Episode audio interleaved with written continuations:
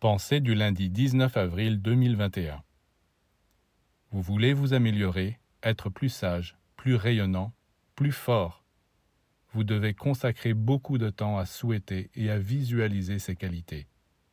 Imaginez-vous entouré de lumière, en voyant votre amour à travers le monde entier, résistant aux difficultés et aux tentations. Peu à peu, les images que vous formez de ces qualités deviennent vivantes.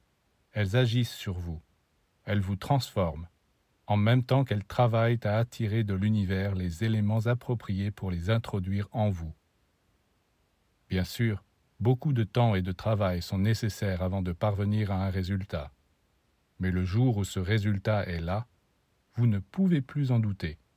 Vous sentez au-dessus de vous une entité vivante qui vous protège, vous instruit, vous purifie, vous éclaire, et dans les cas difficiles vous apporte le soutien dont vous avez besoin.